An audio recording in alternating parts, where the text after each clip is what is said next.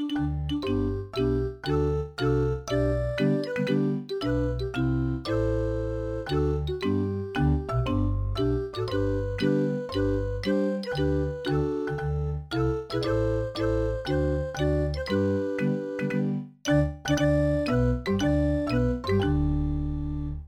bien, bonjour à tous et à toutes. euh, C'est euh, le huitième épisode de Frein de Programme et cette fois-ci, mais que se passe-t-il après une semaine, après euh, une dernière émission, nous n'étions que deux. Ce soir, nous sommes quatre, quatre, et en plus de ça, avec une personne qui n'est jamais venue, puisque c'est Virginie. Bonsoir Virginie. Euh, Bonsoir. enfin, euh, une deuxième fille. Parce que pareil, on d'habitude on fait ça un peu plus entre mecs. Et là, euh, pour une fois, une fille en plus. J'ai avec moi aussi Antoine. Salut Antoine. Salut tout le monde. Tu étais remis de ton émotion euh, de la dernière fois d'être seulement avec moi finalement. Nous étions en tête à tête. Ouais. Moi j'avais plein de temps de parole, moi c'était cool. Et on retrouve bah, l'habitude de l'étape. euh, que pourquoi t'étais pas venu la dernière fois? Parce Victoria que, parce que je suis un homme qui travaille, voilà. Je fais partie des étudiants qui doivent bosser à côté de leurs études, donc malheureusement, vous n'avez pas pu entendre ma douce voix, mais je suis de retour, Le prolétaire du podcast victorien, notre chalonnais, notre. Oh là là. Eh bien, euh, c'est le moment de lancer tout de suite un jingle car nous allons passer tout de suite aux actualités.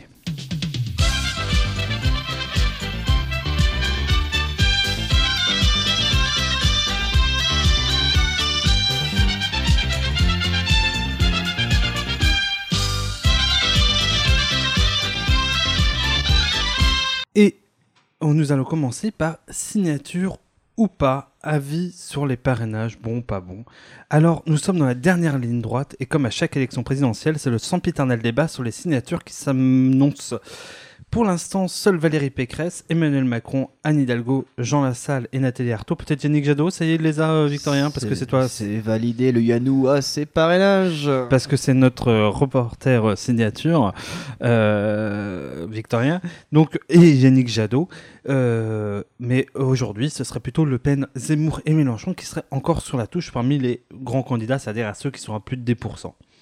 Donc ce système mis en place pour laisser, part- euh, laisser à part les, candidatures, les candidatures fantaisistes, je savonne, serait aujourd'hui un frein pour certains de gros candidats. Alors déjà, est-ce- qu'est-ce que vous pensez du système de parrainage? C'est un bon ou un mauvais système?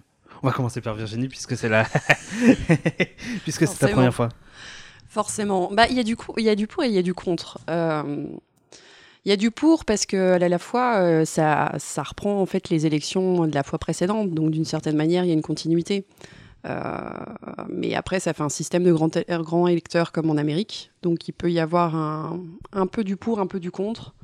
Après euh, 500 signatures, on peut débattre sur le nombre. Euh, en tout cas, ça aussi, ça laisse euh, une part pour trier aussi certains candidats qui, euh, qui pourraient partir un peu billes en tête sans aucun soutien. Bah, Enfin, c'est c'est vraiment compliqué aujourd'hui de se faire une idée un peu là-dessus. Il y a vraiment euh, du pour, du contre euh, sur les deux aspects. Quoi. Quelqu'un veut réagir Victorien, Antoine, euh, Eh ben écoute, euh, puisqu'on en parle. voilà, puisqu'on en parle, euh, c'est une bonne chose. Après, le nombre, est-ce qu'il n'est pas euh, trop élevé? Euh, On se posait pas tant la question avant, puisqu'avant c'était des parrainages euh, anonymes. Donc, euh, donc voilà, les, les élus, euh, les élus signent et enfin parrainaient, mais on ne savait pas pour qui ils parrainaient. Maintenant, les, les parrainages donc sont sont sus de, de tous et de toutes. Et c'est là pour moi que le que le bas blesse parce que parce que comment on a assez d'élus en France. Euh, c'est un autre débat d'ailleurs, est-ce qu'on en a trop ou pas Mais on a assez d'élus pour que, les grosses cylindrées politiques puissent avoir leur, euh, leurs 500 signatures et, euh, et leur parrainage pour se présenter à l'élection présidentielle.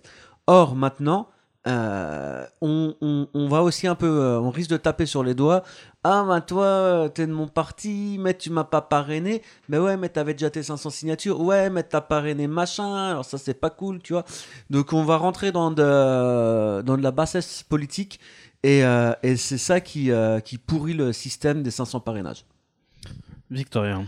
Bah, Il y a un chiffre quand même, on parle de beaucoup d'élus, mais il y a quand même 4 élus sur 5 qui ne qui n'ont pas parrainé, qui ne vont pas parrainer. Donc c'est là, il y a un premier problème, c'est qu'on a quand, les concernés ne, ne parrainent pas, c'est qu'il y a un souci. Pour avoir du coup appelé pour, euh, pour je vais être transparent, pour la France Insoumise, du coup, j'ai eu des maires au téléphone. Et euh, du coup, des maires qui m'ont dit, euh, écoutez, monsieur Difraja, vous êtes bien gentil, il n'y a pas de problème. Moi, Mélenchon, même si je suis pas forcément de son bord, moi, pour la démocratie, je voudrais le parrainer. Sauf que, qu'est-ce que je fais En sachant que mon conseil municipal, j'ai déjà galéré à monter une liste. Si je le soutiens, et c'est pareil pour Zemmour, Le Pen ou pour tout autre bord, hein, euh, ma majorité va exploser. Donc c'est ça le premier problème, c'est que, et je reviens sur ce qu'a dit, ce qu'a dit Antoine, c'est l'anonymisation, ça devrait être euh, déjà la première des questions. Et c'est pour ça que beaucoup de maires ne, ne parrainent pas. Parce qu'on voit là les derniers chiffres du Conseil constitutionnel, c'est que quand même un tiers des parrainages ne viennent pas des maires, mais viennent des conseillers départementaux et régionaux. En sachant qu'il y a largement moins de conseillers départementaux et régionaux, donc ça pose quand même la question au niveau du local. Ah, après, euh, pour ouvrir le débat, c'est pourquoi des gros candidats euh, comme Le Pen, Zemmour et Mélenchon n'en ont pas? Déjà, euh, Zemmour et Le Pen se piquent les parrainages entre eux, c'est-à-dire que les parrainages d'extrême droite, en sachant qu'aussi en a un qu'on oublie souvent, c'est Dupont-Aignan, qui a quand même 380 parrainages, qui trust 380 signatures, et qui aujourd'hui l'extrême droite est en train de galérer. Et pour finir, c'est que la démocratie, malheureusement, c'est qu'on voit quand même que bah, le, maire de Cannes est obligé de parrainer Mélenchon pour euh, appeler les autres à le faire, et appeler pour Le Pen et Zemmour, que Castex a rejoint aussi l'initiative du Modem et de certains LR pour parrainer les autres. Donc on voit qu'au final, qu'est-ce que ça prouve? Qu'à la fin, c'est obligé que c'est encore une fois les, grands, les grands politiques, des, espèces de petits rois qui ont à eux seuls une réserve de parrainage, qui peuvent décider de qui sera candidat ou pas. Puisque dans cette affaire, on a François Asselineau, qui ne sera sûrement pas candidat. Euh, Ah, attends, attends, attends, t'avances pas trop vite pardon, parce qu'après on va faire un récapitulatif de tous les candidats ben- et on va faire oui ou non. Eh ben, nous ouvrons, on récapitule, récapitulons. Euh, donc, vous, pour en être dans l'idée, euh, pourquoi pas le système actuel, sauf que l'anonymisation, ce serait mieux, grosso modo. Clairement. Oui. Mais vous pensez pas que, par exemple, ça peut ouvrir le débat aussi sur la démocratie au sein d'une, justement, d'une mairie, etc. Vous pensez, euh, est-ce que vous pensez qu'une signature c'est finalement apolitique ou est-ce que vous pensez qu'une signature euh, c'est quand même un couleur de soutien?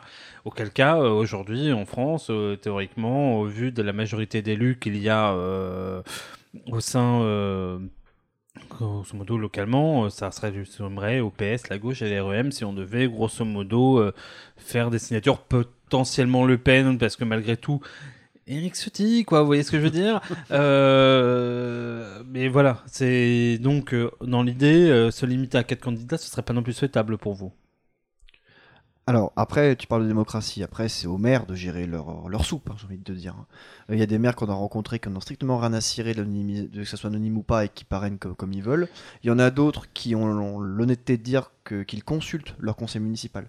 Donc, à un moment donné, c'est pas forcément à la politique descendante de l'État de dire comment gérer sa mairie. Mais, mais vous pensez euh, clairement qu'aujourd'hui, euh, parce que moi je me pose sincèrement la question, qu'un maire euh, se soucie, enfin c'est pas ce souci, mais que, euh, alors je peux l'entendre sur un conseil municipal, la proximité, on va dire, euh, d'avis, elle est là. Mais euh, vous pensez qu'un maire qui a parrainé euh, Mélenchon ou Ma- pire Zemmour euh, peut se retrouver ne pas être élu la fois prochaine de peur euh, par son électorat Vous pensez que son électorat sait ça euh, et au vu de la rapidité du temps politique actuellement, est-ce que vous pensez pas que quand même, normalement, les gens ont la mémoire courte? Les, les gens ont la mémoire, les, les gens ont la mémoire courte, mais, mais les politiques ont, ont la mémoire longue. Et du coup, si jamais toi, admettons, euh, de, gauche et tout, tu sais que ton candidat a comment euh, a ses, euh, a ses 500 signatures, que ton candidat bis, on va dire, euh, candidat de gauche euh, a ses 500 signatures, et que tu dis, bah pour le bien démocratique, je vais euh, parrainer euh, Madame Le Pen ou Monsieur Zemmour.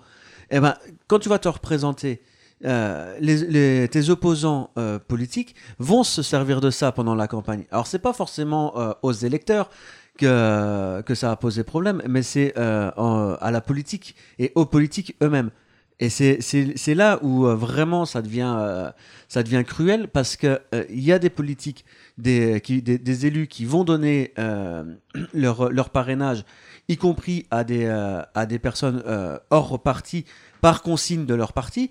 Il y en a d'autres qui vont le faire par, euh, par comment, choix euh, pour offrir un, vrai débat démocratique pour les présidentielles.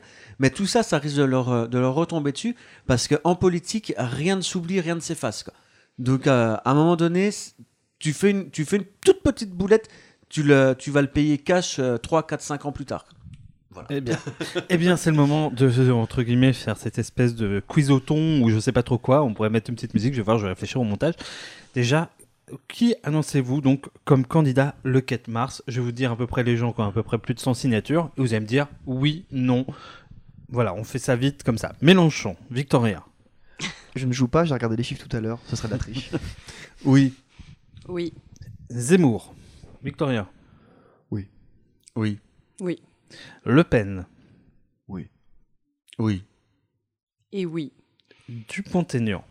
Alors là, on va rentrer, je pense, dans les candidats où, où on peut faire des petits paris Mm. euh, pour la prochaine émission, où je pense qu'on peut faire des archives et faire ah ah. Voilà. Alors, Dupont-Aignan, Victoria. 515, il passe tout juste. Ah ouais? Il les a déjà? Non, non, il est à 380, et vu la dynamique, il devrait y Ah arriver. oui, carrément avec le nombre. Ras du cul, ras du cul. Je pense pas, moi. Ah ça, moi je pense que si, oui. C'est fou. Qui vous, quel élu soutient euh, Dupont-Aignan? Je veux des noms. Vraiment, ça me, ça me sidère. Bah, c'est bien, c'est pas anonyme. Après ces cinq dernières années, je vous avoue que c'est quelqu'un qui me laisse un peu interdit. J'ai l'impression que c'est un aimant gros ringard euh, Dupont-Aignan, mais bon, voilà, je Ouais, suis il, tir- a, il a son fan club maintenant, donc. euh, Ouais, sûrement un peu complotiste parce qu'il a joué vachement là-dessus. Mm. Taubira. je, je vais commencer par Victoria, mais j'ai envie de, déjà de rire. Vas-y, Victoria. Alors, est-ce qu'un unijambiste peut gagner le marathon de Paris? Je ne pense pas, c'est non. Non, elle les aura pas. bah, vu le nombre actuel, je pense pas qu'elle les aura. non. On est à 106. hein. Ça veut dire qu'elle a fait 20 par rapport à la, dernière- la semaine dernière. C'est déjà pas mal, euh, Victoria. Mais comme Le Pen, Asselineau. Aura-t-il, aura-t-il pas? Victoria. Non. Non plus. Et on finit par celui qui en avait 122 la semaine dernière, mais peut-être Victoria va nous dire qu'il en a plus. C'est Anas Kazib. mais ils ont quasiment pas bougé parce que les, nos deux trotskistes du dimanche tirent entre eux. Donc au final, non, les sur Poutou, quasi. Ah oui, j'ai oublié Poutou d'ailleurs. euh, voilà. Anas Kazib. Non. Non. Et Poutou? Il est, il est à un peu plus de 200, 205, 6. C'est- Non, vous ne voyez pas le faire, Poutou. Le Non refaire. Bah, je Non. sais pas. Avec le, le coup médiatique qu'il est en train de faire, peut-être qu'il va essayer de se- s'attirer un peu la lumière sur lui, mais je pense pas quand même qu'il y arrivera. 300 parrainages, c'est énorme, en sachant Mm, mm. que le- la réserve de, pour nos auditeurs, que la réserve de, de parrainage euh, initiée par le MoDem et la République en Marche ne profitera qu'aux candidats Mm. qui font plus de 10%. En sachant que déjà Macron voulait pas débattre contre Poutou, il n'en profitera pas, donc ça va être un peu cuit, malheureusement. Eh bien, nous allons passer au deuxième point parce que aussi il y a un candidat dont on n'a pas parlé qui a aussi ses 500 signatures, c'est Fabien Roussel, l'homme qui fait la campagne heureuse avec du saucisson. Donc nous n'en avions pas tant parlé que ça lors des précédents épisodes, tellement il semblait anecdotique, mais voilà qu'un nouveau challenger à gauche est apparu. Il aime le couscous, la saucisse, le bon vin, il a déjà 500 signatures, lui n'est pas adepte du ruissellement mais bien du roussellement, eh bien c'est Fabien, Fabien Roussel. Et dire qu'on raillait les cocos, et dire qu'on disait que le communisme c'était fini, et puis, et puis parti à 2%, on les estime aujourd'hui entre 3 et 5. Donc d'abord, que pensez-vous de Fabien Roussel et de sa, euh, campagne qui sont finalement portés plutôt ses fruits parce qu'il est parti de rien, il gagne quelques petits euh, bribes de pourcents par là. Euh, voilà, la campagne saucisson finalement ça, ça prend un petit peu. Bah, ça a l'air. J'ai une espèce d'hilarité autour de la table. Je pense que c'est le mot saucisson qui, vous fait rire. euh, La campagne saucisson. C'est ça, on dirait un Jean Lassalle à lui, euh, à, à son, son Un- bord à lui, quoi. Un jeu, un Jean Lassalle du 9-3. C'est euh, C'est ça. Il est, il est du Nord, hein. il est pas du 9-3, il est du Nord, hein, euh, euh, comment il s'appelle là, euh, Roussel est, euh, Lui là. euh, Attends, le gars là. Celui qui a des emplois fictifs.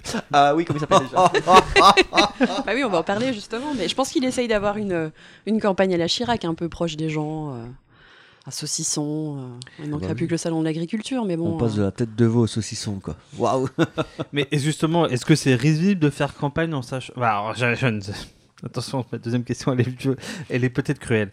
Bon, alors d'a- d'abord, on va rester quand même, euh, parce que je viens de me relire, euh, on va rester sur euh, la campagne saucisson. C'est vrai que malgré tout, on pourrait dire que Fabien Roussel, il cible une campagne qui est populaire, qui veut parler aux gens de la ruralité, les pauvres. On n'est pas si loin d'un discours de la Georges Marchais, genre euh, la, la- comment dire, le peuple qui a le pain sur la table le soir, qui galère, qui se coupe son bout de pain, etc. On a pratiquement euh, en, creux de ce que décrit Fabien Roussel, on a l'impression qu'il veut ça, il veut, il parle à la France de Zola, euh, de Germinal. Non, mais c'est un peu ça l'idée qu'ils sont fait des pauvres, visiblement Roussel, et c'est à eux qu'il veut parler. Et finalement, pourquoi pas, hein, comme angle. Euh, vous pensez que c'est pertinent? Vous pensez qu'il est, est en avance? Est-ce qu'il est en retard? Est-ce que cette France-là, elle existe encore? Bah, en même temps, il, est communiste, quoi. Donc, euh, tu vois, est-ce que, est-ce que le, le, communisme, je veux dire, le, le- parti communiste euh, existe toujours, a toujours lieu d'exister en France, ou est-ce est-ce qu'il faut évoluer vers, vers une autre dynamique et, et d'autres candidats le font plus que bien chez nous? Je je pense qu'il est dans cette optique de, de, de, communiste. Euh, et puis si ça Disons qu'il fonctionne, nous promet une fête de l'UMA tous les jours, euh, visiblement. euh, c'est Merguez Party, c'est ça. euh, mais c'est- en un sens, c'est un peu ça, euh, le, le thème de Famille Roussel, la campagne heureuse. D'ailleurs, ça fait un peu plaisir qu'il y ait un mec qui soit pas dans le. euh, que, genre, euh, dans, le triste, dans la tristesse. euh, en ce moment, on vit à l'écocide et tout. Et bah, t'as Fabien Roussel qui fait Allez Et on va le rejoindre, euh, Maurice, la- pour boire un petit coup. Tout. Non mais je veux dire, euh, voilà, c'est vrai que au moins lui, il a contre-pied de cette campagne qui se veut euh, finalement très alarmiste par certains côtés. Bah oui, en même temps, il a, il a raison, parce que si tout le monde est dans le mélodrame puis qu'il essaye de remonter un peu le niveau, en même temps, euh, enfin, au moins il a les projecteurs sur lui sur ce côté-là. Et les gens qui en ont marre un peu de la politique, euh, attention, attention au mélodrame euh, écocide, comme tu disais. Enfin, en même temps, ça rallie, ça rallie des gens. Et communiste, euh, même si c'est un peu vieillot, ça reste dans la ligne communiste euh, à mort. Donc euh, je pense qu'il il est assez cohérent par rapport à ce que font les communistes d'habitude. Bon, peut-être une petite note négative. hein. Non, mais en fait, Fabien Roussel, je trouve ça vraiment triste par quel angle il prend la chose. Parce que Alors, en fait, on a mis Victorien au-dessus de la montagne russe et là, foup, il descend. Allez, on y va, c'est parti. Forcément. Non, en fait, sur, on va dire que sur le fond, en soi, on peut le comprendre. C'est-à-dire que les Françaises et les Français accèdent à la bonne viande, qu'on arrête de manger de la merde, des cordons bleus Carrefour à 1 euro la boîte. Oui, je connais les prix par cœur. Bon, voilà. Mais je dis ça en rigolant, mais sur le fond, il peut avoir raison. Mais sur la forme, il veut faire quoi? Il veut cliver sur, en fait, en disant qu'il y a une gauche. euh, et il fait le. C'est ce qui est dommage, c'est qu'il clive pareil que l'extrême droite. En gros, il y aurait une gauche indigéniste de Twitter, féministe au queer, je ne sais quoi, euh, vegan, hein, pour parler du coup de la, de la viande, et face à un peuple français qui mangerait de la viande, qui n'aurait rien à foutre des violences faites aux femmes, etc. Je grossis le trait, mais c'est un peu ça le, le- le clivage qu'il fait. Ce que je trouve vraiment dommage. Parce que justement, pour revenir sur la ligne communiste, euh, quand on est marxiste, on construit des- ce qu'on appelle en sociologie des rapports d'opposition. Et pour le terroir, et ça se voit qu'il connaît rien au terroir, euh, ce pauvre garçon, c'est que quand on parle de terroir, il y a un argument extrêmement fort. Euh, ça s'appelle les grands patrons euh, chinois et américains qui rachètent nos vignobles. Et il y a un rapport d'opposition qui peut être populaire et qui peut aussi parler aux viticulteurs, c'est de dire rachetons, pourquoi pas, pour parler communiste, hein, collectivisons euh, des vignes qui n'ont plus les moyens d'être- entretenues pour éviter par exemple que des grands patrons les rachètent. Ça c'est communiste et ça, ça parle, ça parle aux gens parce que le vin ça parle à tout le monde parce que ça reste une culture culinaire qui parle à tout le monde. Et au- au-delà de ça en fait, je trouve ça vraiment dommage de cliver en fait sur, et d'aller chasser sur les mêmes arguments idéologiques que l'extrême droite quoi là-dessus. Ouais, mais est-ce que c'est. Alors, attention, j'ai honte de ce que je vais dire, je vous préviens. Mais est-ce que c'est pas trop intelligent de dire ça? Au sens où. Euh, si tu veux, si Fabien Roussel veut ça. y a- La grande force du manifeste du Parti communiste écrit par Marx, c'est quand même d'être lisible. Et aujourd'hui, euh, Marx, il avait bien compris qu'il fallait parler, pour parler aux plus pauvres, il fallait être lisible. Et en un sens, euh, Roussel, est-ce que c'est pas ce qu'il fait aussi? C'est-à-dire qu'à un moment, pour parler aussi à cette frange populaire qui ne vote pas, qui voilà, euh, faut peut-être aussi être lisible. Et euh, ça, c'est vrai que c'est produit par Jean-Luc Mélenchon, qui a un programme. Alors, c'est vrai, il se fait reconnaître par BFM TV comme quoi il a un programme, par l'intelligentsia euh, journalistique. Pas mal de gens ont fait son apologie finalement ces, ces, ces derniers, ces dernières semaines. Mais c'est vrai que pour le lecteur, on va dire, euh, de base, peut-être que c'est moins intelligible. Et Mm. Fabien Roussel, euh, finalement, il fait ça. Et c'est là-dessus, j'ai presque envie de dire que c'est un bon communiste. C'est ce que j'allais dire, excuse-moi Victorien. C'est ce que j'allais dire. En fait, la dernière élection, faut pas oublier que Macron a pris tout le monde de court avec la communication. Donc aujourd'hui, on sait que les, les gens, si s'ils sont candidats, ils vont jouer la com à fond. Euh, je pense pas que ça soit, ça soit euh, purement euh, naïf ou. Je pense que c'est intelligent de parler comme ça, justement à une frange de population qu'on veut, sur laquelle on veut être audible. Parce que justement, ça va être une campagne de communication à mort. Et je pense que s'il veut justement toucher les milieux populaires, il va falloir forcément qu'il qu'il ait ce discours-là. Après, il y a deux arguments. C'est-à-dire que de parler de ça, ça peut, on peut avoir une dynamique, on va dire, momentanée. Mais là, et c'est mon pronostic, c'est que les gens qui veulent vraiment abattre les véganes, les machins, manger de la bouffe, euh, manger de la viande, excusez-moi, euh, machin, etc., ils vont aller voter l'extrême droite. Parce que la fin, la course de petit cheval se finira en vote utile. Pour qui on votera pour tels intérêts? Donc, euh, si on veut parler aux catégories les plus pauvres, déjà, il faut éviter de les caricaturer. Euh, J'ai envie de te dire, euh, pour être de ces milieux-là, on pense pas tous les jours à manger un beefsteak. Euh, déjà, premièrement, tout le monde n'est pas forcément fan de manger de la viande tous les jours parce qu'il y a quand même une conscience, notamment dans la jeunesse, que manger de la viande tous les jours, c'est pas bon pour notre corps. Premièrement, et deuxièmement, les premières, choses, c'est déjà de remplir le frigo. Hein, parce que la viande, ça reste quand même cher. Et dire, on, va offrir de la viande aux Français. Je suis mais non, moi demain j'ai de l'argent, euh, je je vais pas m'acheter de la viande, c'est pas la première chose. Je vais m'acheter des choses qui tiennent au bide et pas une chose qui me fait forcément plaisir. Et deuxièmement, de caricaturer, euh, il y a des thèmes, par exemple, comme le logement. Laquelle, desquels Roussel ne parle pas. Et ça, c'est notamment de la période dont on sort, où il y a des millions de familles, de femmes seules avec leurs enfants qui vivent dans le froid, ou avec des cafards, ou avec des moisissures, choisissez. Euh, voilà, donc il y a quand même des thèmes beaucoup plus graves que j'ai pas mangé un beefsteak euh, tous les jours, je vais voter Fabien Roussel. Donc c'est mon analyse, elle vaut ce qu'elle vaut, mais je pense que la dynamique actuelle de Roussel est momentanée et que les électeurs qui ont peut-être sont peut-être dit oui Roussel pourquoi pas, dans l'isoloir je suis pas sûr que ça se convertisse vraiment entre le vote utile qui va forcément arriver pour Jean-Luc Mélenchon et de l'autre côté, si les gens y vont pour euh, ces sujets-là qu'il a abordés, iront voter utile à l'extrême droite. Alors, j'ai deux dernières questions et après on passera à la suite. La première question, c'est euh, est-ce que ça vaut le coup d'y aller quand on sait qu'on va faire un pourcentage tout pourri? Euh, Voilà, grosso modo. Ça dépend parce que tu dis qu'il était parti très très très très bas et qui qui va frôler les 5%, peut-être même euh, les dépasser et se faire rembourser sa campagne. Donc déjà, c'est un, un exploit parce que le Parti communiste euh, en solo se faire rembourser une campagne présidentielle, c'est pas arrivé depuis des années. Euh, donc du coup, ça serait quand même une petite victoire pour eux. Et après, est-ce que est-ce qu'il n'y a pas aussi en ligne de mire l'é- l'élection juste après, les législatives, et essayer d'avoir quelques quel- quel- quelques élus, euh, quelques députés communistes à l'Assemblée. Alors, ça va en fait avec ma deuxième question. C'est que, enfin, vous allez voir, plus ou moins étriqué, mais quand même, on remarque quand même que, je sais pas si vous avez vu depuis une semaine, qu'il y a une espèce de rapprochement FIPC qui, est, qui se dit pas, mais qui se dit. C'est-à-dire Mélenchon qui tend une main à Fabien Roussel en disant Ouais, finalement, Fabien, euh, j'ai du saucisson à la maison. euh. Et en même temps, Fabien Roussel qui a fait disparaître tous ses tweets anti-Mélenchon euh, sur la toile, et on a remarqué pas mal de gestes comme ça. Et aujourd'hui, c'est vrai qu'on pourrait se poser la question de, justement de l'après, c'est-à-dire que clairement, aujourd'hui, l'AFI est beaucoup plus identifiable que le PC, et il est fort probable qu'en tout cas, en Seine-Saint-Denis ou dans certains endroits, euh, clairement, euh, ils éliminent les derniers bastions rouges, qui déjà, en plus de ça, se sont fait chasser par la droite, hein, euh, pour certains. Donc, est-ce qu'il y a derrière pas aussi cette tentative de tractation, de réflexion, ce qui fait que faire un pas trop mauvais pourcentage à la présidentielle pourrait peut-être permettre de faire valoir par la suite auprès peut-être du PS, sait-on jamais s'il existe encore, ou en tout cas de la France insoumise, quelque chose?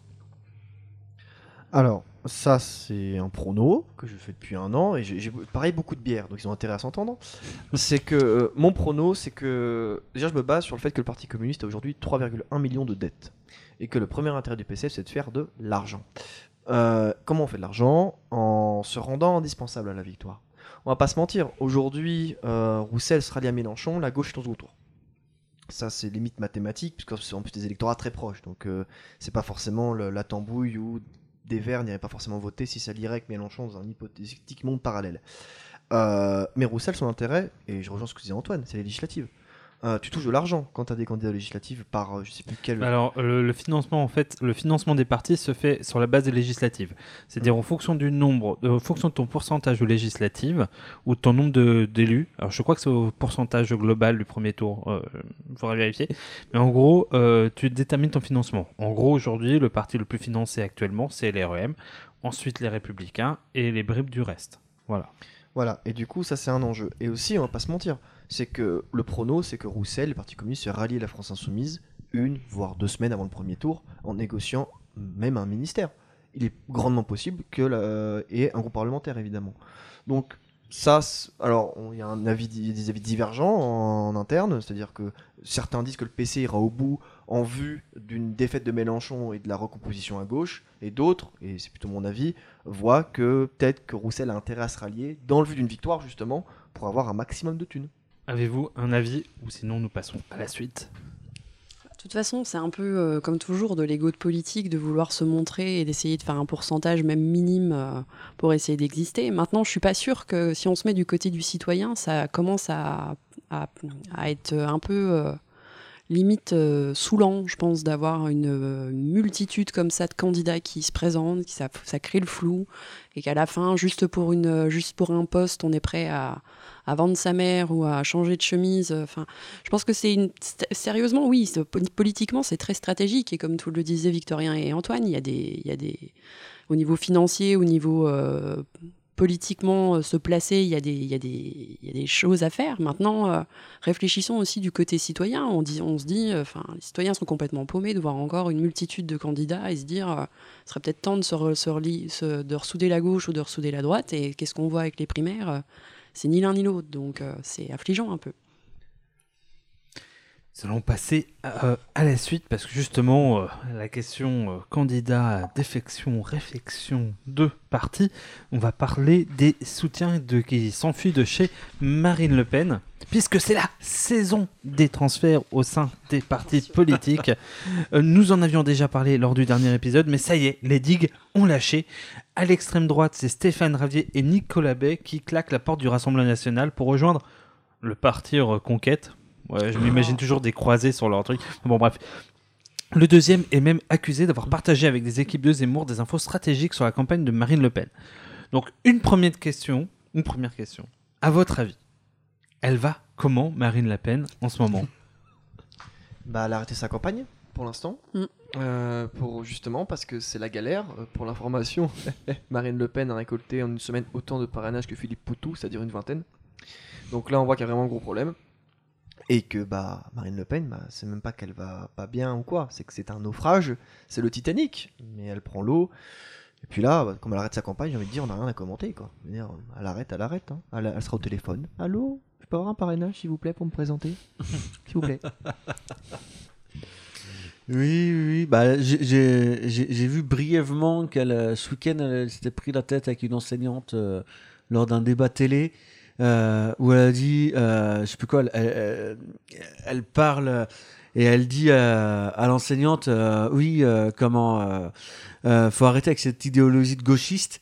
Et l'enseignante, elle la regarde et puis elle dit, mais euh, euh, quelque part, je suis fier d'être de gauche, d'être gauchiste. Et puis elle la regarde et puis Le Pen lui répond, Ah, ah, oh, je l'avais senti celle-là. Tu vois, un truc, mais c'était surréaliste quoi. Je lui fais, elle s'est plantée au débat euh, présidentiel il y a 5 ans et là maintenant elle se plante sur un débat contre une, enfin, contre une citoyenne euh, lambda quoi, une, une enseignante. Donc, non, elle va pas bien la pauvre. Faut qu'elle, faut qu'elle arrête, qu'elle, euh, qu'elle, qu'elle prenne sa tisane et qu'elle rejoigne papa euh, à l'EHPAD. Hein. Camomille. Alors, moi j'avais une question. Euh, euh, toi, moi que tu veux y aller, Virginie? Bah, Enfin, oui, elle est en train de dévisser. Je pense que du coup, euh, là, on est en train de voir la vraie ligne du, bah, du FN, enfin, enseignement FN, quoi. Je veux dire, enfin. On a du mal à dire Front euh, Rassemblement Non, mais National. oui, on a du mal de dire Rassemblement National parce qu'en fait, euh, enfin, FN est coupé en deux. Ah, Il y, a les- durs qui sont maintenant chez Zemmour et qui se cachent plus parce que Zemmour existe, et Marine qui essaye d'avoir une vision euh, dédiabolisée qui n'existe plus. Donc, donc oui, du coup, elle dévisse, elle dévisse. Puis même, je suis pas sûre qu'elle rejoigne papa, comme disait Antoine, parce que, ça sera même pas le même couloir. Donc, euh, du coup, euh, Moi, quand j'entends Elle Davis, j'imagine en train de euh, déménager et d'enlever ses meubles Ikea.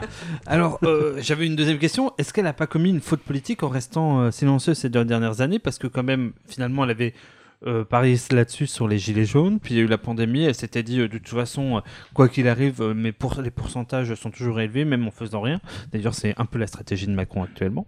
Mais, et finalement, bah, ça a laissé la place à Zemmour.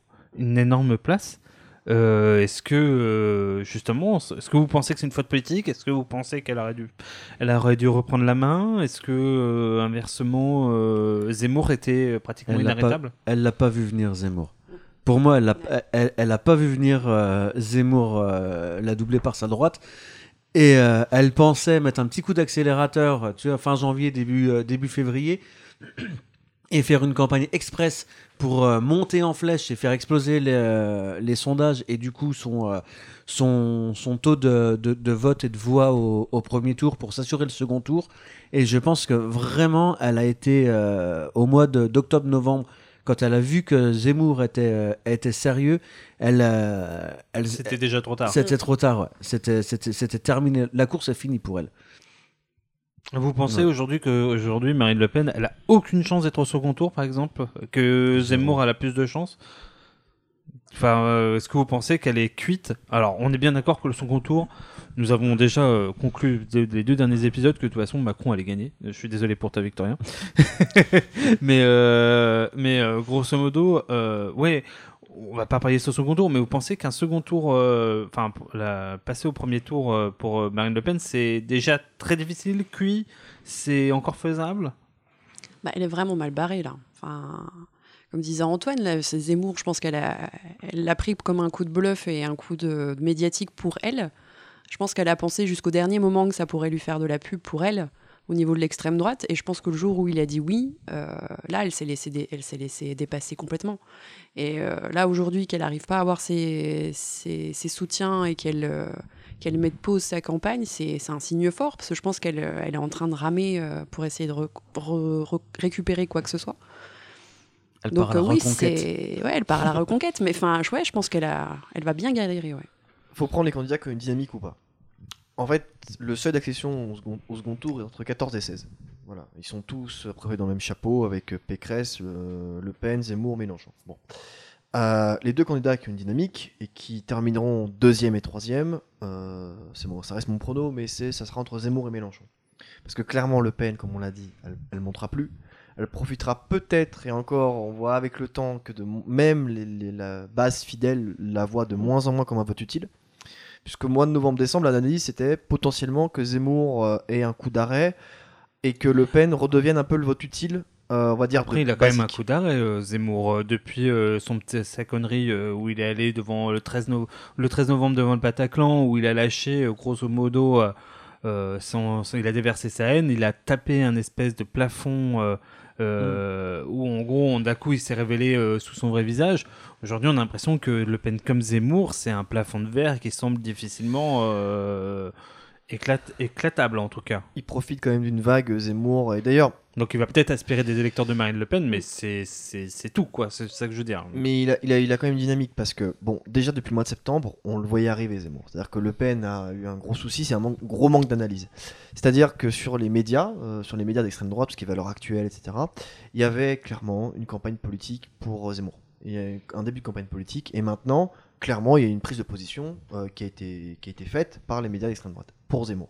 Du coup, Le Pen n'a pas vu venir. Et ça, c'est le réservoir de voix de la jeunesse, que ce soit maintenant ou pour après, que Zemmour est en train de prendre, c'est très intéressant et, la- que Le Pen est complètement largué. Euh, le Pen, clairement, n'a aucune dynamique. Là, c'est fini. Elle aura, elle fera 13, 14.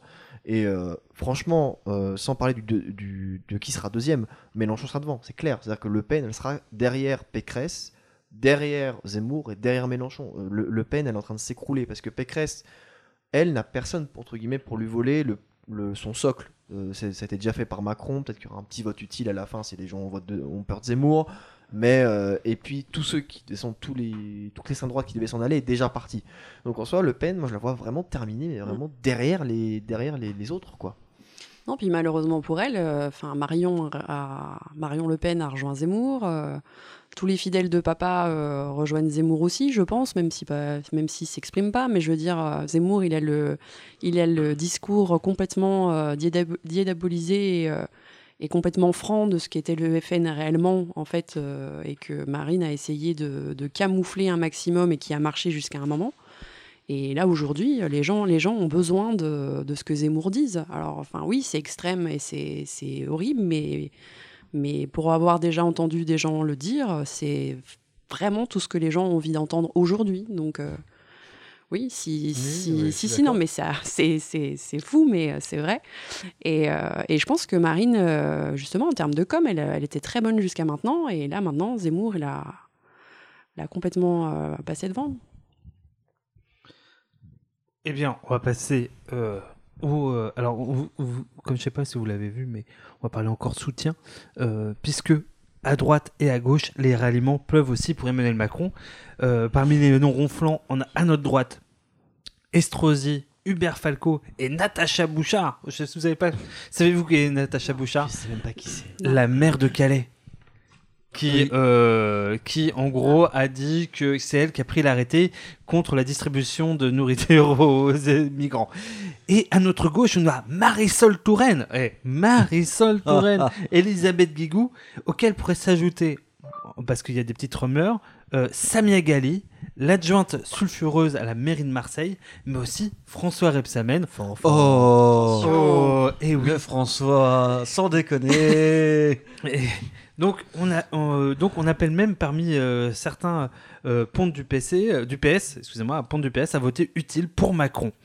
Donc, on se demande quels points communs ont toutes ces personnes. Euh, voilà, il n'y a pas de devinette. Je, je vous demande, à votre avis, quel point commun il y a entre Gérald Darmanin, Elisabeth Guigou et Estrosi? Un indice, Elisabeth Guigou n'a encore pas violé de jeune fille. Bah, Une place au soleil, je dirais. Ah oui, c'est clairement des arrivistes là. Le parti opportuniste. S'il vous plaît, j'arrive bientôt à la retraite, je veux une place au ministère. on voit, Essaye de chaque, relever à le chaque- niveau, à chaque fois, on voit Victoria respirer. On fait, allez, il va se lancer. Alors- On le- il est en haut de la côte. Et c'est, il est prêt à y- On y va. Non, mais c'est des gens de toute façon. Ils sont déjà à la République en marche. C'est-à-dire, il faut quand même se rappeler que c'est François Rebsamen qui présente Macron à Hollande à l'époque. hein. Si Macron est là, c'est grâce à Fanfan. Hein. Donc faut pas l'oublier ça. Voilà, j'ai aucun respect pour lui. hein. Euh, bref, euh, n'oublions pas quand même que c'est François Rebsamen qui a fait la loi sur les chômeurs et qui a écrit en grande partie la loi El Khomri avant de ne pas l'assumer et de la donner à la dite personne. Euh, au final, ces gens-là, Qu'on salue d'ailleurs parce qu'elle nous écoute. voilà. Bien. Je dirais. Du coup, non. En général, ces gens-là ont tous, ont tous fait des lois horribles pour nos concitoyens en final. C'est-à-dire qu'ils ont tous les mêmes intérêts, c'est tous des ultra riches. Parce que bon, euh, le salaire de Repsamen est sorti dans le, dans le bien public et il gagne pas 800 euros par mois, il gagne 10 fois plus que moi d'ailleurs. Euh, par mois, en net évidemment. Et euh, du coup, tous ces gens-là en fait ont tous les mêmes intérêts, ils traînent tous dans les mêmes sphères. Au final, maintenant, c'est juste l'heure de la clarification parce que euh, François Rebsamen, il est pas débile. hein, il voit très bien que le PS est en train de couler. Euh, sur Dijon, on va voir qu'est-ce qu'il va faire. hein, mais bon, je pense que les Roland de sa jeunesse communiste, euh, la politique de la terre brûlée à la Staline à, à Dijon, ça va être rigolo. hein. mais euh, au final, tout ça pour dire que ces gens-là sont tous dans le même parti depuis des années en fait. Et que là, bon, bah, leurs chapelles sont en train de s'effondrer. Bon, bah, ils vont à la soupe. Hein. Voilà, c'est-à-dire que Virginie là-dessus. Ils vont à la soupe et puis aussi, je pense qu'ils ont un agenda. Bon, on sait les, les- les divers dossiers euh, de, de corruption, dont est euh, notamment avec certains groupes immobiliers de construction dont François, François Rebsamen fait l'objet. Donc ces gens-là, en fait, sont là, servent un agenda politique euh, de- et de la finance. Donc ces gens-là, au final, ils, ils se disent quoi? Bon, le Parti socialiste s'écroule. C'est plus, ou les Républicains d'ailleurs, ces deux partis-là ne sont plus les, les médiateurs de, de l'implantation capitaliste. Et ben allons chez Macron. Mm. C'est très très marxiste hein, ce que je dis, mais au final, c'est juste un intérêt de classe qu'ils ont Mm. Pour imposer euh, leurs agendas et que leurs petits potes se fassent encore de l'argent. Alors, est-ce que vous pensez que euh, à l'échelon national, euh, il y a encore des couleurs politiques? Je m'explique. Est-ce que aujourd'hui, grosso modo, allez, on a peut-être trois couleurs l'extrême gauche, l'extrême droite et grosso modo une espèce de parti centriste de même couleur? Et au final, au national, en tout cas, on vote, euh, on vote pour des têtes, un peu comme au Japon. D'ailleurs, au Japon, c'est- comme ça qu'ils le vivent, hein, ils le disent. On vote pour des têtes, un mec qui gère, et on vote pour un gestionnaire. Et au final, est-ce que la couleur politique, euh, c'est pas quelque chose de purement local? C'est-à-dire au local, quand ça nous affecte, quand ça nous touche, vraiment, on, vote euh, des couleurs plus que peut-être des espèces de gestionnaires. Bah écoute, c'est ce que tu dis, c'est pas inintéressant, mais c'est ce qu'on dit, enfin tout, tout du moins, c'est ce que je dis au micro de, fin de programme depuis le début, c'est que l'échiquier politique, il n'existe plus vraiment, et tout, il, s'est tout décalé. Ce qu'on appelait l'extrême gauche euh, il y a encore quelques années, c'était euh, Jean-Luc Mélenchon, qui maintenant clairement euh, représente une représente la gauche, c'est la la gauche. euh, il n'est pas il est pas d'extrême gauche. Euh, ensuite, euh, Macron, euh, il a carrément pris la, la place de, la droite. LREM, c'est un parti de droite. Et euh, tout ce qui est à la droite de Macron euh, peut, se, rappro- se rapprocher d'une extrême droite light, modérée ou dure. Et ce qui, est donc Europe Écologie Les Verts et le PS, c'est un centre. Et donc le- les partis du centre, ils ont toujours fait alliance.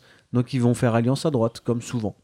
Mais enfin, moi j'ai alors je je- je- j'entends, euh, mais est-ce que c'est pas forcément un, pas un raccourci Mais aujourd'hui, moi j'ai plus l'impression que Macron, au vu de ces cinq dernières années, il est alors j'ai encore une fois, j'ai beaucoup de mal aujourd'hui, mais j'ai pas l'impression qu'il soit de droite ni de gauche. J'ai l'impression simplement que c'est un mec qui gère. Il y a les gilets jaunes qui, euh, qui sortent. Oh là là, ça fait chier, faut que le pays tourne, il les tabasse. Alors on pourrait dire que c'est des droites, mais on pourrait dire aussi que simplement il gère l'ordre public parce que à un moment faut que ça roule, faut que ça tourne, etc. Il a la pandémie, il prend pas, il prend une décision de gestionnaire qui est en accord avec le capitalisme qu'il représente. C'est ni de droite ni de gauche au sens où bah, il a une situation pareil, il gère. Et euh, pratiquement, l'action politique, pratiquement, ce serait, di- serait diluée et sans idéologie. D'ailleurs, c'est peut-être ça le problème, d'ailleurs. Ce qui fait qu'à la fin, tu peux réunir de Darmanin à, euh, à Marisol Touraine, euh, voire, euh, pas- ça se trouve, un Fabien Roussel, il serait pas si euh, mécontent d'aller bouffer à la soupe de, de, de l'REM. Bah, moi, je trouve que, enfin, on parle, on parle de spectre politique. Je pense que c'est ouais, parce que je- avant de finir, Mm. ouais, parce que j'ai du mal en fait. Je me suis demandé beaucoup euh, ces derniers temps en regardant la télé, euh, pratiquement les interviews politiques parce que je m'en bouffe pas Mm. mal pour l'émission. Mais quand les gens qui disent ouais bah, lui il est plutôt de gauche ou euh, en ce moment on est vachement là-dedans Hidalgo elle est plutôt de gauche ou plutôt de droite ou plutôt centre et, et finalement quelle réalité ça recouvre? Et on a l'impression que ça recouvre plus rien. Oui, oui, non, mais moi, enfin, moi, je suis assez dépitée. Euh, je suis une ancienne centriste. De dire aujourd'hui que, le, les Verts ou les pseudo-PS sont du centre, aujourd'hui, là, ça me fait avoir des, des poils qui s'hérissent. Je vais devenir victor- un victorien. Bah, pour moi, le, spectre politique, on en a assez parlé avec Antoine quand on avait une autre, une autre euh, activité politique. euh, pour moi, il a carrément sauté, euh, même en, en 3D, quoi. Enfin, dire que Macron représentait le, centre il y a quelques années ou qu'il est au centre droit aujourd'hui, enfin moi ça me fait hérisser des poils quoi. Pour moi il est extrême libéral, mais dans un autre, une- d'un autre extrême quoi. Euh, aujourd'hui les, politiques, euh, notamment de centre, enfin, de toute façon tous les politiques, mais en, notamment ceux du centre sont des opportunistes, arrivistes, mais im- impossibles. Tous ceux qui avaient des principes à peu près centristes ou autres ne sont plus ou alors dans des petits partis qui ne qui n'arrivent pas à se réunir. Et c'est ça aussi la tristesse des choses, c'est qu'aujourd'hui, tu parles de gestionnaire, j'aurais pas, pas pris le- le terme de gestionnaire, mais enfin, il gère pas, il, il pilote euh, au bout de deux mois jusqu'à voir euh, quel est le sens du vent ou des médias ou la couleur euh, de ce, que, ce qui va sortir au, niveau, au niveau du peuple, et puis ils font en sorte que ça aille dans leur sens, et puis qu'ils et ils rétropédalent s'il faut. Enfin, il y a même plus de vision comme on pouvait encore avoir il y a quelques, quelques décennies. Il y a plus de. Enfin, les choses qui. Oui, tout a, tout a explosé. Si c'était ça ta question au niveau du Mm. politique, tout a explosé et on n'a même plus les visions euh, d'avant. Alors, même si on pouvait même être contre ou pour euh, les anciens partis, au moins on avait une vision claire. On avait la gauche, la droite, même, même en termes de partis, il y avait une vision. euh, il y avait une vision de l'ancien l'ancien UPR, il y avait une vision au niveau du PS, il y avait plein de choses comme ça.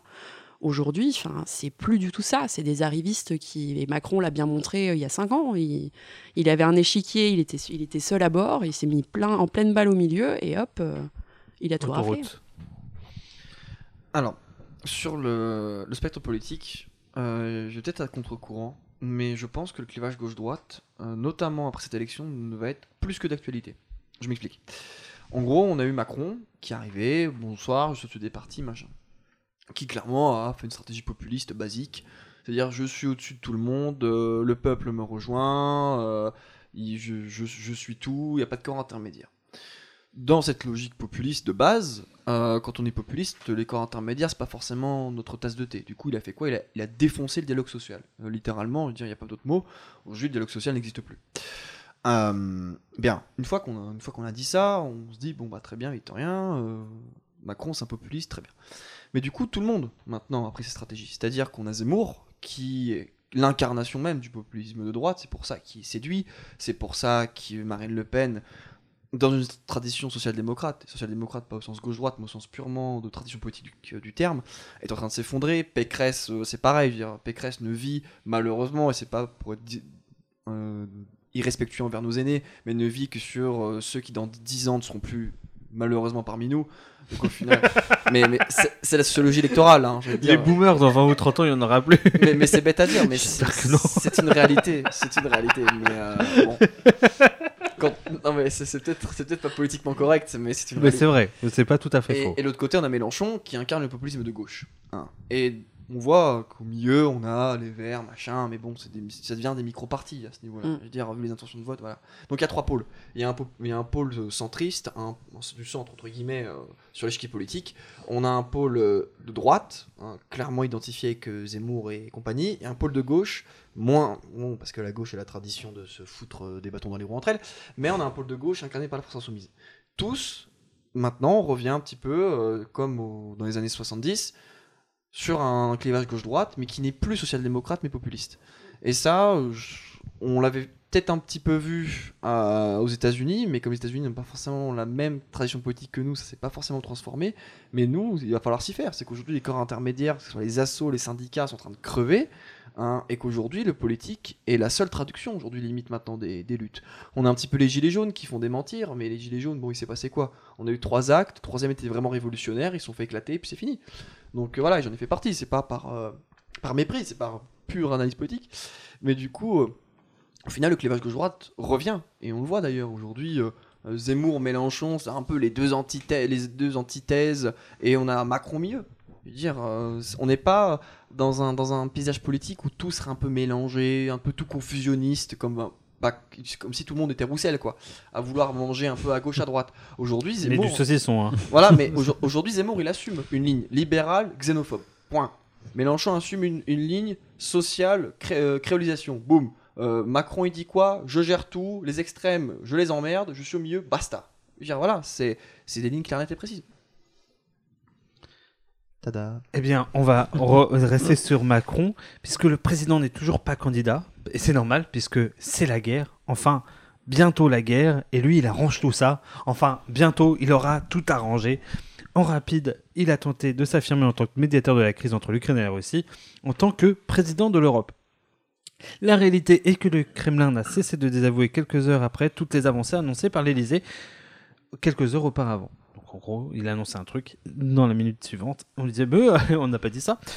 Donc d'abord, qu'est-ce que vous pensez de la séquence? On va essayer de faire euh, ça en très rapide. Et est-ce que ça vous pensez que ça va être profitable à Macron ou au contraire ça va le desservir? Ou pas du même rien. Ni le servir, ni le desservir. Virginie. Non, je pense que ça va le servir. Parce que Macron, il s'est toujours présenté en tant que sauveur, ça a, été- son seul leitmotiv, on va dire, de son mandat. Et là, il va finir par ça. Donc, il va se faire un plaisir de dire qu'il a été le moteur de ça. Il faut qu'il le règle avant le 4 mars, hein, parce que le 4 mars, il est candidat et, bientôt, hein. et après, il- justement. Et, euh, D'ailleurs, on- euh, dernière question euh, après, c'est les répercussions sur la campagne. Euh, Antoine. Je suis pas sûr que ça le serve, je suis pas sûr que ça le desserve. Euh, J'ai l'impression, et, et je le vois quand je discute avec autour de moi, euh, et ça m'effraie d'ailleurs, mais j'ai l'impression que le conflit euh, russo-ukrainien, Tout le monde s'en fout ouais, Ouais, enfin, je sais pas si vous avez cette impression-là quand vous Quand il y aura plus de vodka au Carrefour Express, tu verras, ça va faire la gueule. Ouais, non, mais c'est. enfin, moi, j'ai- l'impression que tout le monde s'en fout. Alors, moi, ça m'inquiète. Mhm. Ça m'inquiète énormément. Euh, j'ai l'impression que c'est une. euh, que c'est une- Potentiellement euh, une guerre, euh, une mondiale guerre, qui peut euh, commencer. ouais, ouais, qui peut commencer. Une guerre et une guerre de d'ego et de et une putain de guerre capitaliste euh, parce que c'est c'est la loi du marché qui euh, qui amène cette guerre là. J'ai lu un article comme quoi Poutine, ça serait des des, victoires d'éclat euh, euh, comment euh, à court terme, mais que ça serait une euh, une défaite euh, économique euh, à long terme. Donc en fait, tous les termes qui sont employés dans, dans, dans ce conflit-là me, me dégoûtent. Et euh, enfin, je, suis- voilà, c'est- c'est- je suis peut-être un peu trop énervé euh, pour parler du sujet. Oh, tu sens que es- euh, ouais, chafouin et chafouin. du coup, je vais passer la balle à, à Victorien. Mais euh, voilà, non, pour moi, euh, zéro incidence sur le vote euh, Macron. Bon, l'incidence, c'est vrai que tu as raison de, de poser la question déjà, est-ce que les gens ont quelque chose à faire? C'est vrai que je partage l'avis d'Antoine là-dessus, c'est vrai que pas beaucoup de gens, euh, tant qu'il y aura, je veux dire, tant qu'il y aura pas de vraiment de guerre mondiale, les gens s'en foutent quoi, je dire, euh, les gens se disent quoi? Bon, Israël-Palestine sont lancés des roquettes il y a 6 mois, c'était pire que ça, bon, bon, c'est rien passé. Je veux dire, je, je fais l'avocat du diable. Mais euh, bon, après, il faut voir après quand même comment on est impliqué. Euh, bon, notre Manu, il fait le malin, mais aussi il était très ridiculisé. C'est-à-dire que Poutine a dit non, mais tu sers à rien, t'es dans l'OTAN, euh, ta voix ne nous compte pas. Donc au, au final, peut-être dans les milieux un peu gaullistes, il a pu perdre des points là-dessus. Parce que si on était resté gaullien là-dessus, clairement, on aurait, pu, avoir une crédibilité. Après aussi, ce conflit, il sert aussi à, dans l'autre sens, à décrédibiliser des, adversaires. C'est-à-dire que de faire passer euh, certains adversaires comme des, pro-russes, des pro-Poutine, des pro-guerre, des barjots, quoi. C'est-à-dire que bon, il y en a certains comme le Rassemblement National qui effectivement sont financés par la Russie parce que tous leurs emprunts viennent de là-bas. Mais euh, ceux qui disent, bon bah peut-être euh, non alignés, quoi, c'est-à-dire de pas avoir cette vision américanisée de vraiment. euh, finalement gaulliste euh, parce que moi je trouve que la position par exemple je pense que tu vas parler de la position de Mélenchon Oui. qui, est, as- qui est en fait de la réelle politique qui est finalement assez gaulliste en disant Mm. nous ne voulons pas nous aligner sur les États-Unis et sur l'OTAN Mm. on préfère avoir une position tiers Évidemment, et que la France re- remette un peu lettres de noblesse, parce que, et je vais finir là-dessus, c'est qu'aussi regardons un peu comment Macron est regardé, pardon, à l'international.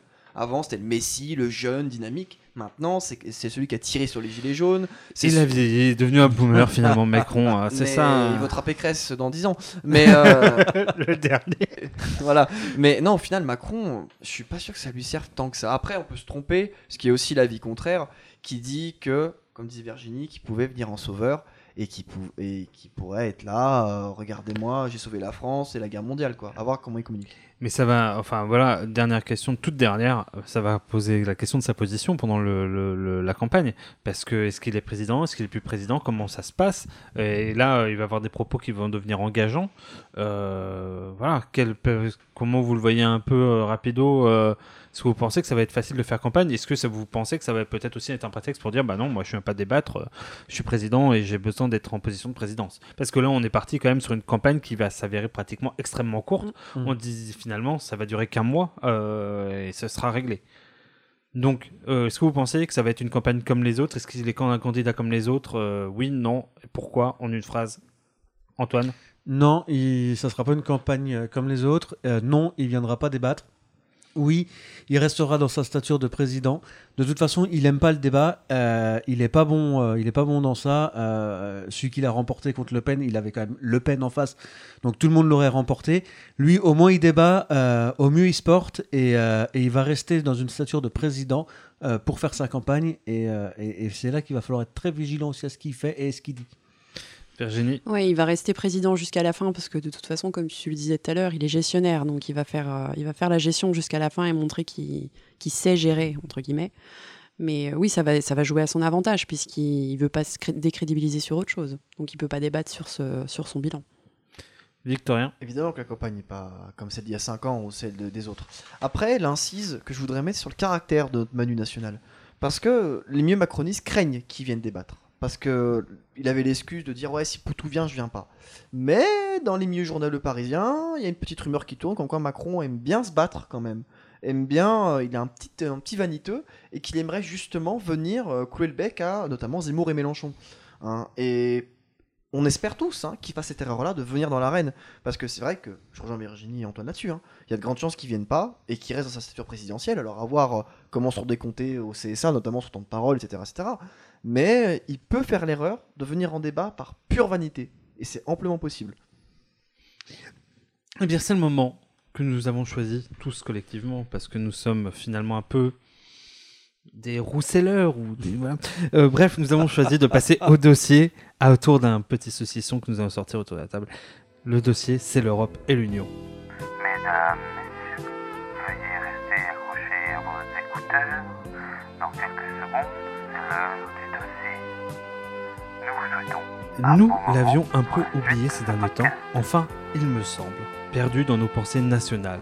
Nous parlions surtout immigration, Covid, polémique darmanienne par-ci, balkanisme par-là. Jamais nos frontières n'avaient eu l'air aussi fermées. Les problématiques franco-françaises, voilà ce qui a amené cette campagne. Même la, séquence d'interpellation des députés européens à Strasbourg a aussi à nous la faire oublier. La crise ukrainienne n'arrange rien, car jamais elle n'apparaît être autant une foule de voix et si peu une seule et unique. Celle dont je parle, c'est cette bonne vieille Union européenne, UE comme on l'appelle. Et pourtant, en cinq ans, elle en a vu. D'abord, un de ses membres les plus éminents l'a regardé dans les yeux après une gorgée de bière et lui a dit cyniquement Écoute, c'est pas toi, c'est moi. Tu n'y es pour rien.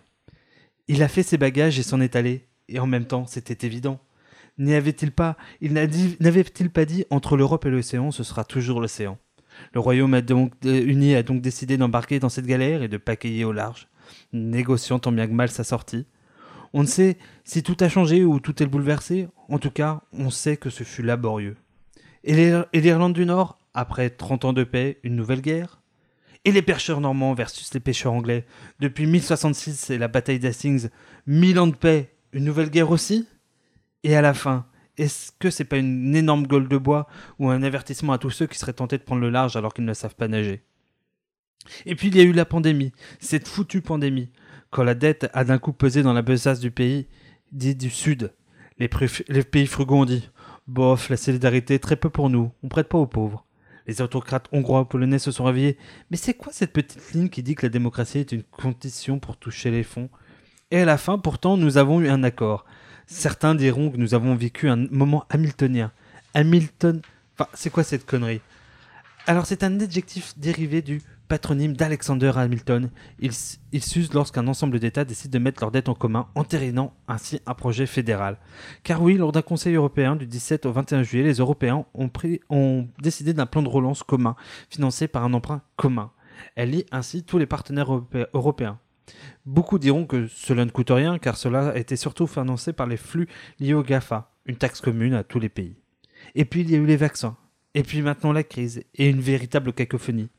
Dans cette présidentielle, ce- certains voudraient qu'elle soit sociale, d'autres voudraient qu'elle soit libérale, d'autres voudraient encore qu'elle soit souveraine.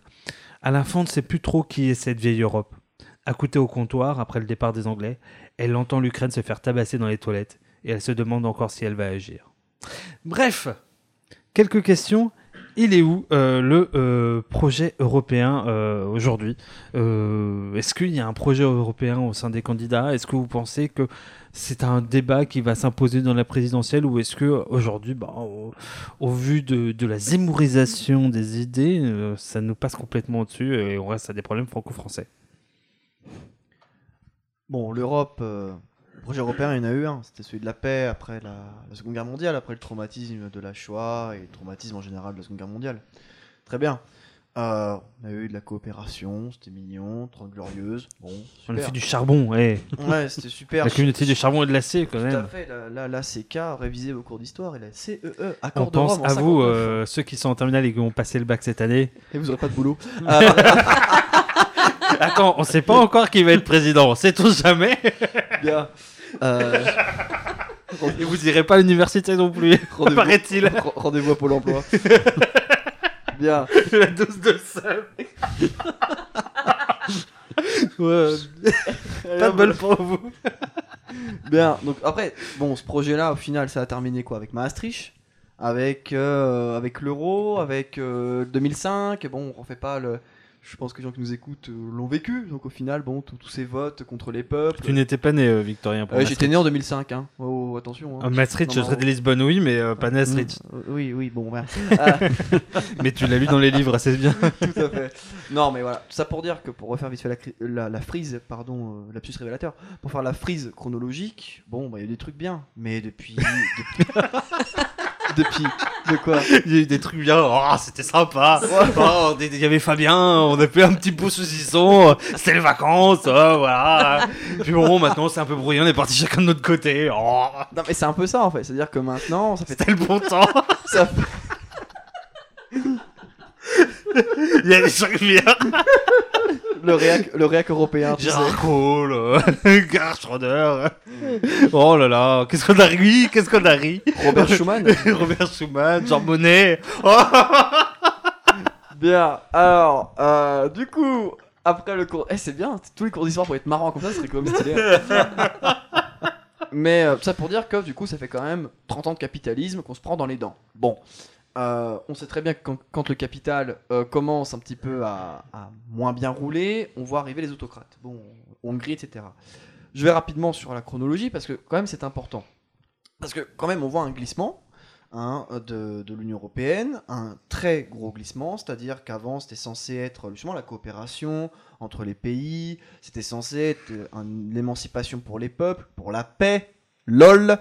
Hein, voilà, je veux dire, je veux dire, Ça y est, et on l'a perdu. je veux dire, non mais on, je veux dire, c'est quand même rigolo que quelque chose qui soit fait pour la coopération, on voit que quand la Grèce est en train de, de- de couler, on l'aide pas. Que quand c'est quelque chose pour euh, les peuples, au final, euh, bon bah les LGBT et les migrants on peut tirer dessus, bon c'est cool. Et puis quand on parle de la paix, euh, la- l'Ukraine, bon, bah, c'est l'Ukraine, c'est pas grave. Voilà, donc il y a- il y a- non mais, non mais- non, mais ça, c'est- je veux dire, c'est rigolo au final ce, mépris et disons-le clairement, ce mépris de des, des grandes élites allemandes, hein, et des grandes élites au final des, pays du Nord, je dis bien des élites, hein, parce que le peuple allemand chie aussi, il y a quand même 12 millions de pauvres en Allemagne, hein, ne généralisons pas sur l'Allemagne quand même. Mais voilà, c'est-à-dire que c'est quoi l'Union Européenne aujourd'hui? C'est recruter des, infirmières espagnoles à 500 balles par mois pour aller torcher le cul des vieux berlinois, parce que clairement c'est ça aujourd'hui, parce que c'est ça l'Union Européenne. C'est quoi aujourd'hui l'Union Européenne? C'est euh, favoriser à fond la caisse les compagnies privées euh, polonaises de camions, pour avoir plus de camions euh, qui sur nos routes, hein, pour défoncer le, le peu, le peu de transport public ferroviaire qu'on avait. Non, franchement, l'Union Européenne, aujourd'hui, il y a un gros, gros souci. Mm. Parce que l'économie, bon, on le sait depuis 30 ans, c'est fini. Mais là, maintenant, même le point, on va dire, sociétal, de paix qu'elle devait nous garantir, n'est même plus garanti. Donc aujourd'hui, quand on trace ça, il y a deux, il y a deux, il y a deux lignes. Soit on dit, comme l'extrême droite, l'Europe des nations, on défonce l'Union Européenne on se replie tout sur nous-mêmes, on revient au franc, on revient au Deutschmark, on revient à la peseta, bah, comme avant, quoi. Et puis, euh, euh, à Viva la, co- la coopération plus tard. Bon, avec un zémourien bonapartiste au pouvoir, la coopération, c'est ce que ça donne, bien. Euh, et puis, il y a le projet d'Europe sociale. C'est-à-dire de revenir un petit peu à la base, de dire que nous sommes là pour la paix, c'est-à-dire que bon, l'OTAN dehors, et même d'ailleurs les alliances avec Poutine militaires dehors aussi, hein, et euh, la refondation de coopération. Mais clairement, il y a, il y a- là maintenant, il y a ces deux choix-là. J'étais un, petit- un petit peu long, mais c'était pour quand même rappeler le d'où on vient et euh, bah, où on va, quoi. Il rappelle le projet associatif, c'est bien, c'est Mm, bien, mm. pour savoir, euh, refond- pour le refonder. Euh, je Antoine, Virginie. Eh ben, moi, je trouve que tu as fait un très beau résumé. Mm. Euh, Tout comme lui. non, mais ça, je l'ai déjà fait une, toute une émission et euh, j'avais pas- c'était un peu chiant pour les auditeurs, je crois. non, mais clairement, euh, euh, euh, le projet européen euh, de base euh, euh, a, a vécu. Euh, faudrait pas non plus que le projet européen qui, qui, qui assure la paix euh, se remette un peu trop au goût du jour parce que, parce que sinon ça veut dire que ça pue pour nos gueules aussi. Mais après, on, a, on est parti sur un projet euh, Europe des marchés. Sauf qu'on est tellement con qu'on se, se fait voler tous nos, euh, marchés. Euh, du, coup, du, du- coup, ça fonctionne pas non plus. Et au lieu d'avoir un vrai projet européen pour, les peuples, un projet, un, un- projet euh, social, un projet culturel, un projet, euh, un projet de collaboration de, de, de, pour la recherche scientifique, pour, pour, euh, pour, pour, pour, euh, énormément de choses, on pourrait avoir un, un, projet européen, mais qui, qui, déboîte, quoi. Un truc, un truc vraiment où tout le monde serait heureux et tout le monde pourrait trouver son, euh, son, y trouver son compte. Là, on, là, on fait rien. On est incapable, on est incapable de, on est incapable de, se défendre. On est incapable de, nourrir ces peuples, de, trouver du travail à ces peuples. On est incapable à ce que ces peuples s'entendent entre eux. Donc, c'est, l'Europe mar- des, des marchés. C'est, un fiasco. Et, euh, et, et il est temps de rebattre euh, un coup les, cartes et et de changer tout ça. Euh, par contre, euh, ta question de base, c'est est-ce que, à la base, c'était est-ce qu'on va en parler pendant la campagne présidentielle? Bien sûr que non. T'imagines T'imagines Macron dire qu'en fait il, a échoué, euh, Pécresse euh, dire qu'elle a échoué. Enfin, Ils pourront pas. Ils pourront pas. Et, et, et, en fait, c'est pas le sujet principal, c'est un des sujets principaux. Parce que l'Europe fait partie de la vie des Français, mais euh, il y a d'autres y a, y choses. Toutes les solutions ne viennent pas, ne pourront pas venir de l'Europe, surtout si, euh, si l'Europe n'est pas reconstruite. Donc c'est un- un processus très lent qui doit se mettre en place. Il faut parler de, de- d'une, d'une vision européenne future. Il faut parler d'une vision française future qui, euh, qui, qui soit deux projets en parallèle. Par contre, il faut aussi, euh, aussi euh, dire que, que ça va prendre du temps. Du temps déjà pour que ça se mette euh, en place en France, du temps pour que ça se mette en place en Europe, parce qu'il va aussi falloir fédérer tous les autres pays. Euh, donc la victoire, enfin la victoire. L'élection présidentielle française, euh, et selon qui remporte cette élection présidentielle, peut être une victoire historique pour la France et pour l'Europe. C'est beau. Mais moi, j'ai un, j'ai un autre avis. Euh, je pense que ça. Alors, enfin, l'Europe, ça a été un très beau euh, projet sur le papier. hein. Enfin, Victoria nous a refait, nous, nous a refait toute l'épopée et c'était ça. hein. Enfin, même en tant qu'ancien centriste, on y a cru. mais euh, euh, oui, l'Europe, l'Europe, économique est, morte et enterrée aujourd'hui, je pense. Maintenant, euh, là, moi, où je suis pas forcément. Bah, où ça, ça peut me faire. ça peut être une carte un peu à jouer de notre cher Manu. C'est que Manu, dans son ancien programme et dans son mandat, voulait une Europe sécuritaire, une Europe, une armée européenne. Euh, et je pense que, enfin, si Monsieur communicant euh, est pas très bête, euh, et je pense pas qu'il le soit, c'est que l'Ukraine, ce qui se passe avec la Russie, c'est un peu du pain béni aussi pour ressortir ce côté armée européenne. Et euh, n'oublions pas que l'Europe, alors certes, était pour la paix, pour euh, distiller des, idées euh, propres et tout ça, mais c'est aussi dans un contexte de guerre froide. Il fallait qu'on pèse par rapport à la- à l'Amérique et puis par rapport à la Russie.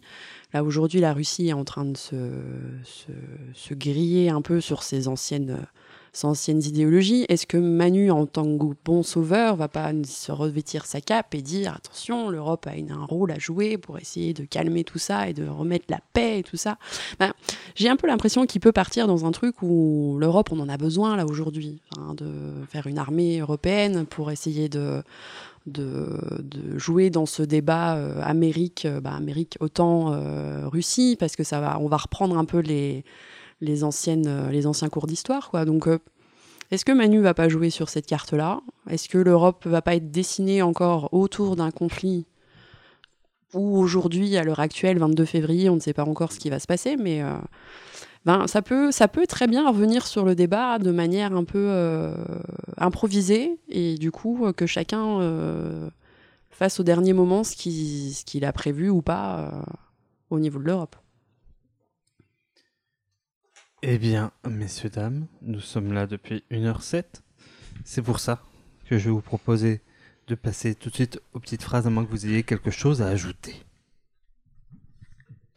Eh bien, nous allons passer aux petites phrases.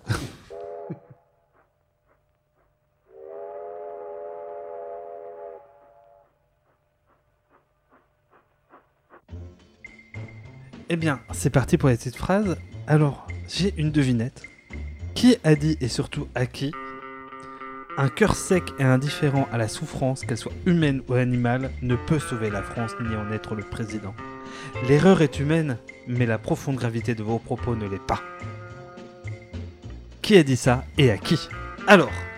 Ah, moi, je dirais pas. Oh là là Virginie le sait.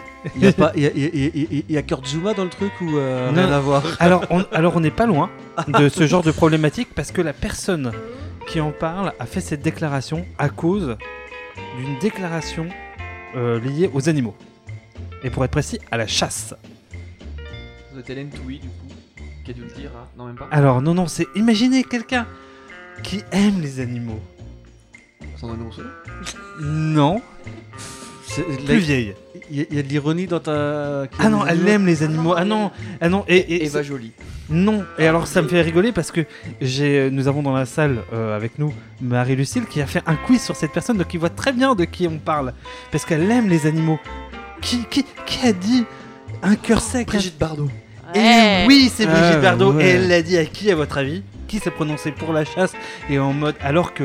Et qui l'a déçu profondément parce qu'elle le soutenait visiblement. Et là, elle a dit Bah non, j'enlève mon Eric. Zemmour Eric Zemmour. Brigitte Bardot a dit à Eric Zemmour Vous êtes un cœur sec et indifférent à la souffrance, qu'elle soit humaine ou animale. Et, et ça ne peut pas sauver la France, et en être le président. L'erreur est humaine, mais la, gravité, la profonde gravité de vos propos ne l'est pas. voilà, Brigitte Bardot tient plus aux animaux Voilà. qu'au, euh, visiblement aux Sénégalais, qu'on ne Voilà. coule en mer. on la salue bien, on sait qu'elle nous écoute. Alors, Eric Zemmour fait le juif de service, Dixit Yannick Jadot. Mais est-ce que Jadot ne serait pas l'écolo de service? Alors, est-ce que l'écologie est un parti? Maintenant, maintenant, réglons la question. Non. Aïe, aïe, aïe, aïe. Ce matin à la matinale, Fabien Roussel s'est dit détenir les documents liés à ses emplois supposés fictifs. Est-ce que vous pensez que c'est un mot signé par sa maman? Alors, euh... moi, moi- moi, j'avoue que... Est-ce que vous avez vu la séquence? Est-ce que vous avez vu la séquence? Parce qu'il arrive, il tient des feuilles, il fait... J'ai les documents. C'est pas sur Europe 1. C'est sur Europe 1, je crois. C'est sur Europe 1 ou BFM TV. Mais genre, j'ai les documents, monsieur. J'ai les documents. Bon, personne ne sait ce qu'il contient, mais il les a. C'est des jolis papiers. Alors, à votre avis, euh, fictif ou pas fictif, Fabien Roussel? Est-ce que c'est la Pénélope Fillon euh, euh, de cette campagne? Allez, allez, on se mouille. Est-ce qu'il va être condamné ou pas? Est-ce qu'on va voir un Fabien en l'argent? Je pense que. Est-ce que c'est pour ça qu'il finalement il est en train de négocier? Je pense honnêtement que les personnels de santé ont déjà pris cher. Donc on ne tire pas sur l'ambulance. C'est le pauvre, il sera pas remboursé, ils vont devoir vendre leur siège. Je lui dis bon, il va avoir à faire la manche là euh, au PS. S'il vous plaît, donnez-nous des investitures et des postes. Et, et ce serait rigolo que leur siège soit racheté par la mairie de Paris détenue par Hidalgo.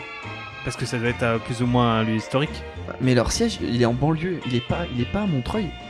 Il est Ah, pas, il et, est pas et- et même. rue Colonel Fabien, c'est plus euh, à eux? Euh, non, parce qu'ils en ont un grand maintenant. Je sais pas. Bref, ça pour dire que non, mais on tire pas sur l'ambulance quoi. Je veux dire, euh, bon, bah, s'il est condamné, bah ça Et Fabien Roussel est une ambulance en saucisson. Euh, Heureusement qu'il y a des petites candidatures comme les nôtres, car si on devait tourner en rond entre les gros partis, on se ferait vraiment chier. Philippe Poutou, est-ce qu'il a pas raison? Et ben finalement, s'il est pas au débat, est-ce qu'on sera pas triste? Parce que le- la petite saillie sur euh, François Fillon au dernier débat euh, Ah oui, oui, il avait été magique il y a 5 ans. et sur Marine Le Pen, est-ce qu'il va pas nous manquer s'il a pas sa signature? Est-ce que t'es pas un peu triste, Victorien, quand même? D'un point de vue politique, oui, on a plus de, on a plus de fenêtre d'Overton, donc oui, c'est chiant. Mais, euh, bah oui. Non mais, Bah, Fabien Roussel? Non mais Fabien Roussel, il est de droite. tu me diras, C'est pas. Il est pas... il plus, il est pas plus à gauche que. Non mais, non mais, il faut quand même en Il parler. est du c'est côté que- capitaliste de saucisson. Non, c'est que Le Pen a sa fenêtre d'Overton avec Zemmour et la France Insoumise avait certes une petite fenêtre d'Overton avec, euh, avec notre bon Philippe. Hein, mais maintenant, c'est vrai que c'est une question à se poser c'est qu'au débat, si jamais tout n'a pas ses parrainages, qui risque d'arriver, les plus à gauche seront la FI. Hein. C'est- faut quand même se poser là et que d'un point de vue stratégique, est-ce que c'est bien de passer pour les, les plus à gauche? Je laisse méditer là-dessus. quoi. Eh ben, punaise, on disons. s'est fait rattraper d'un coup, là. Ouais, ouais, non, moi j'étais sur le petit truc. Nous, on ouais, rigolait. Poutou, il- Poutou, c'est c'est- c'est punchline sur punchline. euh, il- C'est vrai qu'il il met, il, met la, il met la joie. Il vient en, en jean basket, euh, euh, t-shirt Il est heureux euh, d'être là. t-shirt moulant, tu vois. euh, voilà quoi. C'était cool, mais euh, ouais, euh, bon, bah voilà. Merci d'avoir gâché la fête, Victorien. Je bois de l'eau quand je vais en soirée. Voilà. Eh bien, euh, on arrive à la fin de cet euh, épisode. Et finalement, c'était un épisode à 4. On a été long, hein, euh, mais plus long que d'habitude, mais c'était bien euh, parce que il y a eu finalement un peu de débat. Il y a eu des moments où les gens, euh, des uns ont dit Bah non, mais moi j'ai pas le même avec vous. Et c'était bien finalement, euh, Mm. plus animé. Bon, même si j'ai- j'aime bien hein, qu'on est que tous les deux, Antoine. Et ouais. Euh, écoute, euh, Mais je me suis pas beaucoup contredit moi-même là, il y a deux semaines. Alors tu vois, pour le débat, c'était un peu chiant. Quoi. T'es pas macroniste, c'est pour ça. Tant mieux. Ah, le compliment que tu viens de lui faire là. Comme quoi, au moins, au moins des choses sur lesquelles on se retrouve. Euh, eh bien, euh, oui, c'est la fin de cet épisode. Est-ce que vous avez déjà passé un bon moment? À 4, c'était bien. Ouais. Ouais, on, a, on a bien rigolé. Ouais, ouais. Ça fait du bien. Et euh, bah écoutez, on va se retrouver euh, dans deux semaines, a priori. Euh, dans deux semaines, on saura qui est candidat, qui ne l'est pas. Oh là là, on a déjà mis des pronostics, on va pouvoir les remettre en temps réel la semaine, bah, dans deux semaines. Et on, fera, pourra faire des, des- des heureux, des déçus. On aurait dû faire des paris. Mm. Euh, je ne sais pas ce qu'on aurait dû parier, mais. Ah, une petite datcha en Ukraine en ce moment, en plus ça va y avoir des prix. Euh, Bref, euh, voilà, euh, fin de cet épisode. Euh, on n'a plus qu'à vous dire euh, bonne soirée, bonne journée. Allez nous mettre 5 étoiles sur iTunes, des trucs habituels, sur Spotify. Vous pouvez nous retrouver sur les réseaux. euh, voilà, n'hésitez pas. Euh, et à bientôt. À bientôt. Salut. Allons enfants de la patrie,